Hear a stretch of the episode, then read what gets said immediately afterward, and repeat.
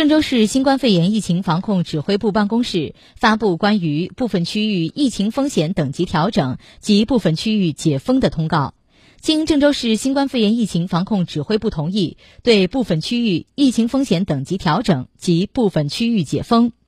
金水区自二零二二年一月二十九号零时起，未来路街道民航社区广汇趴马小区八号楼由中风险地区降为低风险地区。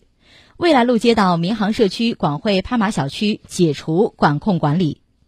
自二零二二年一月二十九号零时起，全市中风险地区全部清零。再次提醒广大市民：解封不解防。目前，国外新冠肺炎疫情仍在高位运行，国内多个省市本土疫情散发频发，请倍加珍惜目前我市来之不易的疫情防控成果，继续绷紧疫情防控这根弦，毫不松懈地做好个人防护，严格落实外防输入、内防反弹各项措施，共筑我市疫情防控的安全屏障。